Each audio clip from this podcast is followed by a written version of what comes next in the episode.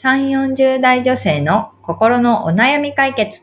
今井彩子と、由美子の、それ、わかる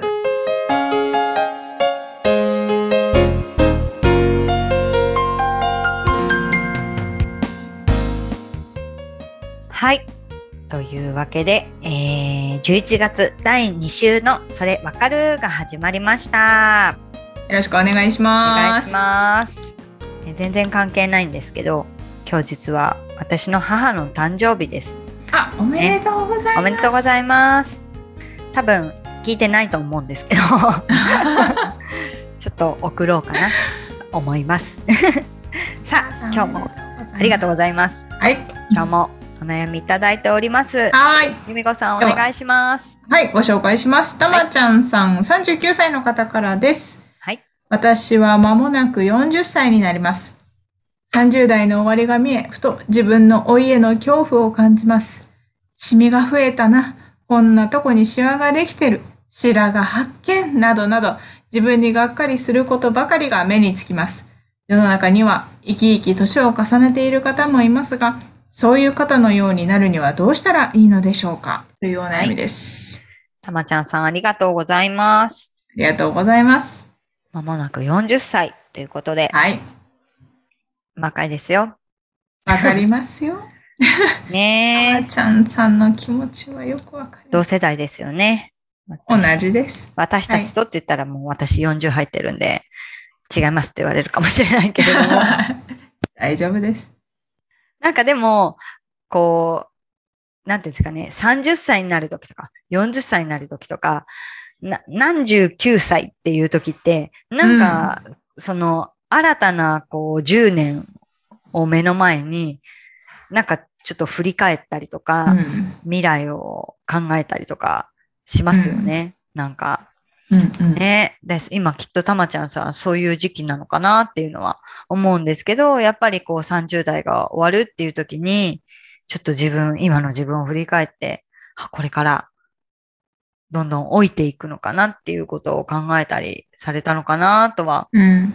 思うんですけどね。実際、まあ、よくよく考えたら人生で今が一番若くって、ね。あの、今が、今の若さを楽しむというか、ことがすごい大事なのかなとは思いつつ、でもこれからどんどん老いていくのかなって、まあ考えたらやっぱりすごい恐怖なのかなっていうのは思いますよね。で、きっとね、あの、これからも40歳になって、40、50歳になって、60歳になって、どんどんね、老いていくっていうことには変わりがないんですけれども、でも、たまちゃんさんが言うように、やっぱり世の中には生き生き年を重ねてるっていう方もいますよね。。でそういう方のようになるにはどうしたらいいかっていうことなんですけれども、うん。えっ、と、ある研究があって、うん。えっ、と、実年齢より、えー主観年齢っていうらしいんですけど、自分が自分を何歳だと思っているか、主観的に自分を何歳だと思っているか。例えば今私うんうん42歳だけど、いや、うん20歳ですって言ってたら、主観年齢20歳になるわけですね。ね。で実年齢より若く感じていると、うつのリスクも下がるし、年をとっても精神的に健康であるっていう、まあ、研究結果として出てるらしいんですね。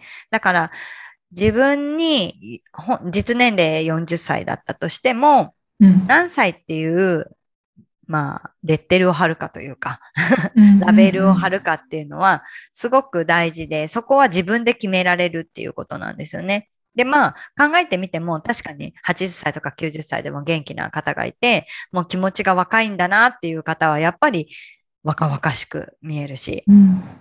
なんとなく生活に疲れて、ああ、私老け込んじゃったなって方は、老けて見えるというか、ところはあると思うんですよね。だから、もちろん、シミも増えるし、シワも増えるし、白髪も出てくるのは、人として当然なんだけれども、いかに気持ちを若くいるかっていうところはすごく大事だと思うんですよね。で、そういう意味では、世の中には生き生き年を重ねている方もいますが、って、こう、たまちゃんさんにはそういうロールモデルがすでにこう目目についてるわけなので、そういう方を見て、あの、自分も精神的に若くいようっていうことを、あのー考えていくというか、精神的に、この人はこういうことがあるから精神的に若くいられるんだ。じゃあ私もやってみよううんみたいなところで、あの、ロールモデルの方たちの真似できることをどんどん取り入れていくといいのかなっていうのはすごく思っています。うんうんうんいますよね。でも本当に若々しい方っうて、ん。芸能人じゃなくても、うん。近所のおばあちゃんとかでも、あ若いなーって思う方とかもいますし、そうですね。結構やっぱ、おしゃれな人とあか、あ、そうですね。ちゃんと身だしなみをしっかりしてる方とうか、そういうふうにねうん。見えますよね。おしゃれを楽しんでるって、まあ、何かを楽しんでるってそうかもしれないですよね。うん。なんか、私以前インスタで、こう、有名になったのか、有名なのか、なんかこう、その、すごい、あの、自分、おもともとおしゃれが大好きで、自分でおしゃれを楽しんでるおばあちゃんうん。が、その、毎日のファッションを、こう、インスタにアップしてて、うん。それがすごく人気だっていうのを見たことがあって、うん。やっぱりその、なんていうんですかね。若さにしがみつくっていうのではなくて、その年、うん。その年でのおしゃれの仕方うんうんを楽しんで、でるっていう感じがしたんですけど、なんかその自分に似合う似合わないとか、もう年だからこういうのは着れないとかいうことじゃなくって、何歳であっても好きなものを楽しむっていうのはすごうくん。いいなってその時思ったんですよね。だからなんか、老いに注目するのではなくって、うん39歳だからとか、40歳だからこそ楽しめるものうん。をたまちゃんさんにも見つけてもらって、まあ、もちろん、あの、外見が置いていくのは、そこはもうコントロールできないところだと思うんですけど、でも人生を楽しむっていうことは、たまちゃんさんが自分でできることなので、うん。そこにこうフォーカスをしていっていただきたいなっていうところは思います。なので、まあ、たまちゃんさんがこれから楽しみたいこととか、挑戦してみたいこととか、なんかそういうことを間もなく40歳を迎えるにあたって、40歳までに探してもらえたらいいかなっていうのは思います。間もなく40歳になる由美子さん、いかがですか？はい。そうですね。いや、でも本当最近もうたるみとかシワとか本当もううん。ひどいなーって思うんですけどね。うんなんか漠然と恐怖感が襲ってくる時もあるんですけど、なんかできるところをやって、例えばもう毎日のこうリンパを流すのを日課にするとか、うん、偉い。うんうんうんうんうん。なんかもうながらなんですけどね、お風呂に入ったタイミングでこううん足マッサージするとか。もうそれ全身ってやるとまた負担なんで、うんもう足だけとうんか、うん。できるところを、できそうる範囲でね。そううんうんっ。ていう感うんうん。じですね。うん。でもそれやってみて、こう、どんな気持ちですか？気持ちになりますか？あ、やってみるとうん。すっきりする。あ、今日もこれできたみたいな感じで。うんうんうんうん。そういうの大事ですよね。